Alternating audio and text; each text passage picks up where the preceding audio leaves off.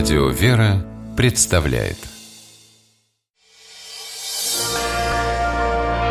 Прогулки по Москве О видимом и сокровенном Здравствуйте, дорогие слушатели, меня зовут Алексей Пичугин, и мы отправляемся гулять по Москве. Сегодня по нашему городу гуляем мы вместе с Игорем Горьковым, историком, москвоведом. Здравствуйте. Здравствуйте, Алексей, здравствуйте, дорогие радиослушатели. Идем на улицу Знаменка. А, мне в ее названии всегда удивляло, что она Знаменка, и так называлась с 16 века, но несколько лет после революции она была краснознаменной. То есть э, знамя, знаменка. Я понимаю, что происхождение названия абсолютно разные, но а тем потом не менее... носил имя Михаил Васильевич Фрунзе. Который тоже со знаменем ходил. Который Красный. на этой, собственно, улице работал. Но об этом еще будет разговор у нас впереди. Давайте добираться туда. Выходим из метро Боровицкая. А перед нами Маховая, и мы поворачиваем направо, и буквально через один дом Маховая закончится улицей Знаменка. Здесь на углу Пашков дом стоит я так понимаю, что на площади перед э, Знаменкой находилась та самая Знаменская церковь, в честь которой улица получила свое название. Не совсем так. Не на самом деле нет. Улица как раз это должна нас еще привести к храму Знамени. Он будет находиться на вершине. На вершине находился той, бы. Находился бы, да, на вершине той горы, которая на самом деле когда-то была одним из значимых московских холмов. Эта местность в старину называлась за Неглимени, потому что находилась по ту сторону Кремля за рекой Неглинной. И здесь в глубокой древности находился загородный двор великих князей московских. Когда-то здесь, например, проживала в начале 15 века княгиня московская Софья Витовна, супруга великого князя Василия Дмитриевича. И вот э, мы знаем, что потом особое отношение к этому месту у правителей московских, э, например, проявлялось в том, что Иван Васильевич Грозный взял эту местность в опричнину. Здесь э, как раз проходила граница его знаменитого опричного двора, который тянулся вглубь туда, в застройке еще на несколько кварталов. Но мы, конечно, с вами сейчас никаких э, практически не видим следов вот этого э, дворца. Единственное исключение на этом общем фоне это вот, как ни странно, та маленькая часовенка, которую мы видим с вами сейчас по другую э, сторону улицы Знаменки. Это часовня святителя Николая. Она обозначает место, где когда-то располагался храм Николы Стрелецкого – а этот храм возник, в свою очередь, потому что здесь был когда-то расквартирован у государевых конюшень стрелецкий стременной полк, то есть личная гвардия наших московских царей. Можно сказать, спецназ 16-17 века. Почему мы так можем э, утверждать? А потому что, э, как вы помните, стрельцы были пешими воинами – а стременные стрельцы – это те, кто э, включался в кавалерию, так же, как и дворянская конница. И в этот полк брали тех, кто заслужил это какими-то особыми э, подвигами на войне совершенными. Взял языка, победил в сражении нескольких противников и так далее, и так далее. Это были отборные воины, которые всегда сопровождали устремение московского царя. Но вот э, здесь они когда-то жили, и у них был свой храм, который в камне был отстроен в конце 17 века. Храм Никола Стрелецкого, его как раз местное нахождение сейчас обозначает вот эта часовенка, на которую мы с вами смотрим. К сожалению, сам храм был в 30-е годы уничтожен.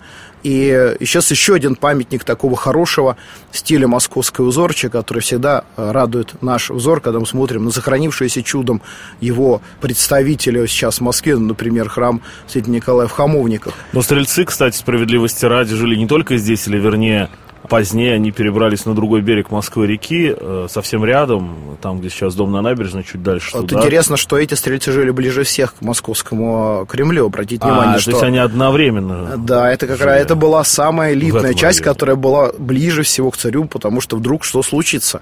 Но на самом деле они жили здесь не в одиночестве, потому что, когда мы смотрим сейчас на Боровицкую площадь, мы на самом деле наблюдаем ситуацию 20 века. Вот этой пустоты старая Москва не знала, не могла знать.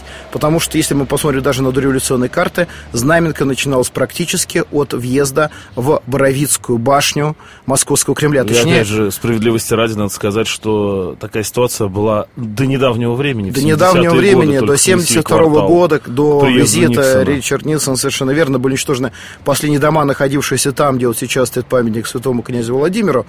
А на самом деле и по ту сторону, по другую сторону, например, дом 1 э, по улице Знаменки, это была городская усадьба князей Оболенских. Этого ничего нет. А почему этого нет? Ну, кроме того, что рушили всегда и все, э, есть еще одна очень серьезная причина.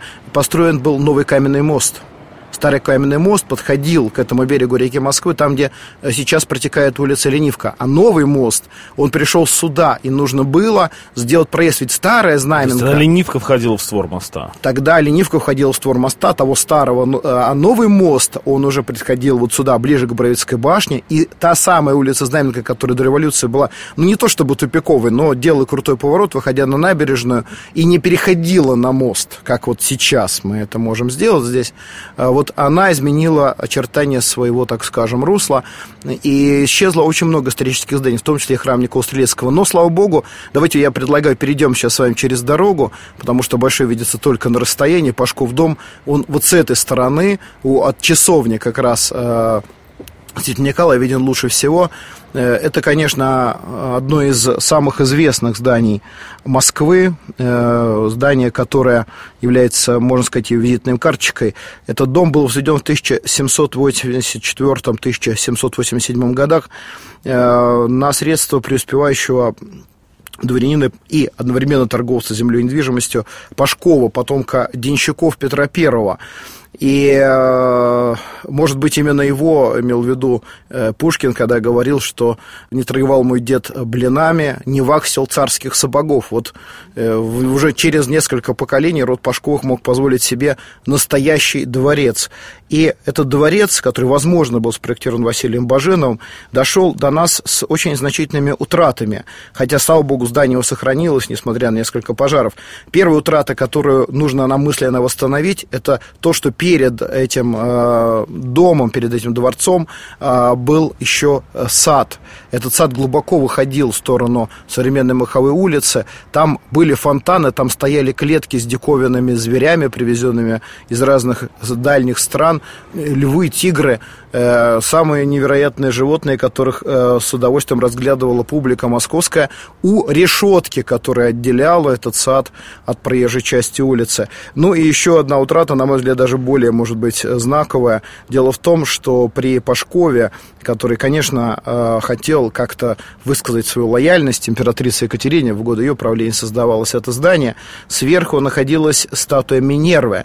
Статуя Минервы – это, можно сказать, аллегория, метафора, которая была адресована императрице, которую называли русской Минервой, как бы богиней мудрости на троне. Мы Хоть как-то можем себе представить эту статую? Сохранились ли какие-то литографии? Только, только описание, к сожалению. Ну, слушай, Она я... сильно Екатерину не пережила, эта статуя. Да, потому что император Павел I, который, как вы знаете, да. ревновал ко всему, что касалось его матери, он приказал эту статую убрать. А и тут хоть и не Петербург, она но стоя... прямо возле Кремля. Она стояла недолго, вот как раз на вершине того самого Бельведера, который так импозантно украшает э, это здание сверху. Ну, фасадом-то э, здание выходит все равно э, на Ваганьковский Ваганьковский переулок на Староваганьковский. Да, да, ну, так скажем, что у него все-таки два фасада, справедливости ради сказать, э, что сторона Кремлевская не могла не быть э, фасадом, но, тем не менее, да, там вот если мы сейчас поднимаемся, теперь уже по знаменке вверх немного, мы видим, что э, направо уходит Староваганьковский переулок, и даже мы видим, что за воротами вот этого шикарного курданьера находится храм. Это храм святителя Николая в Старом Ваганьково. Храм очень очень интересный. Он возник как раз потому, что здесь был когда-то великокняжеский двор. Э, Дмитровский князь Юрий Васильевич когда-то пожаловал эти земли Никола Пешножскому монастырю. И, э, соответственно, вот от этого древнего деревянного еще храма, подворья Никола Пешножского монастыря, ведет свое летоисчисление тот храм, который мы видим.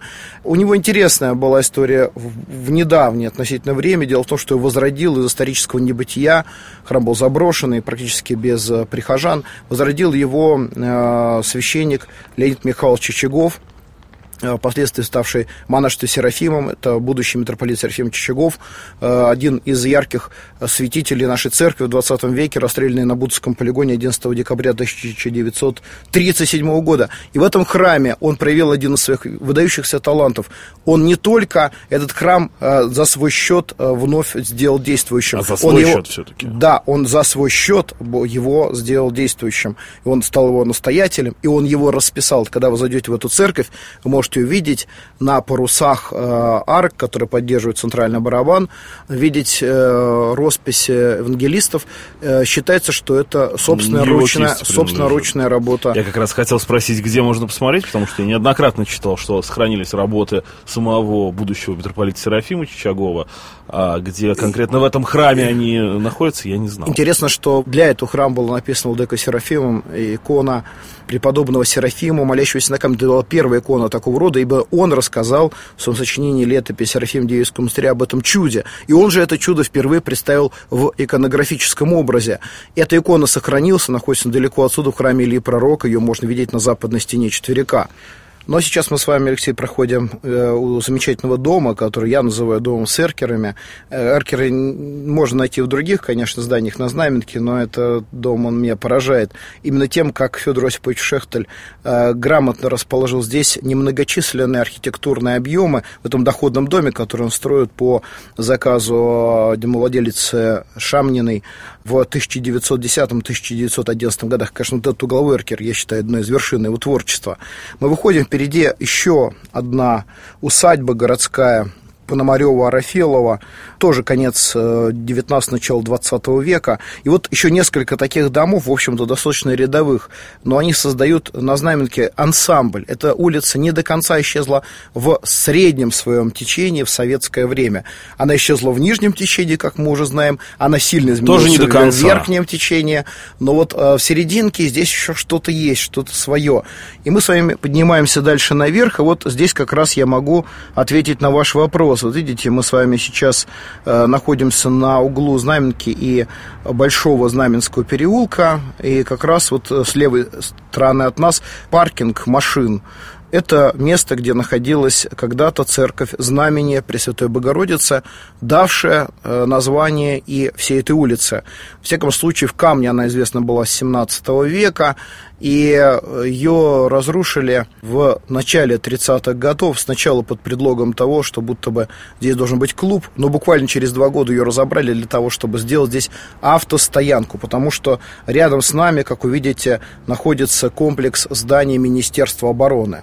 Это э, здание действительно интересно, связано с историей вооруженных сил Российской Федерации, но имеет отношение не только к тому, что было после 17 года.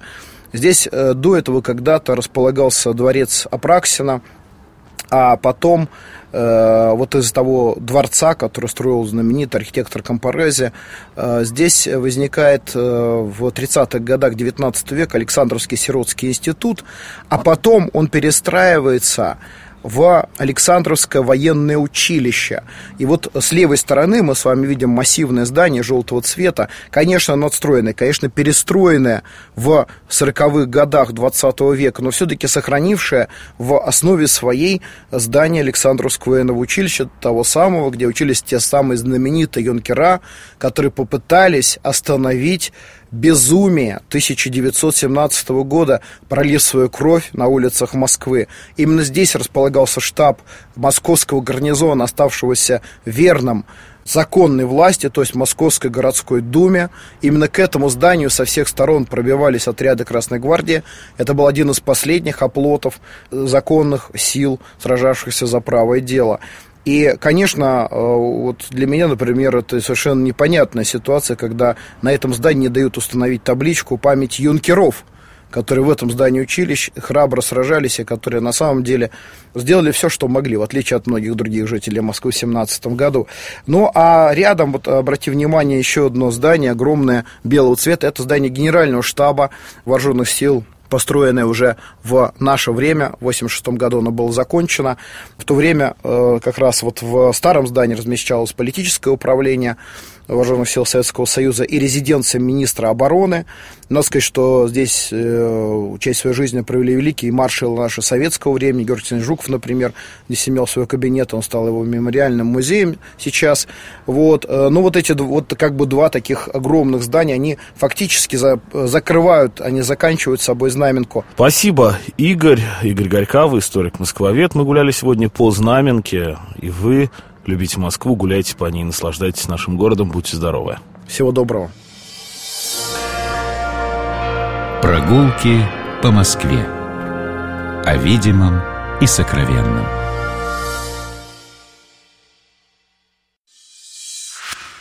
Программа «Прогулки по Москве» произведена при поддержке Комитета общественных связей правительства Москвы.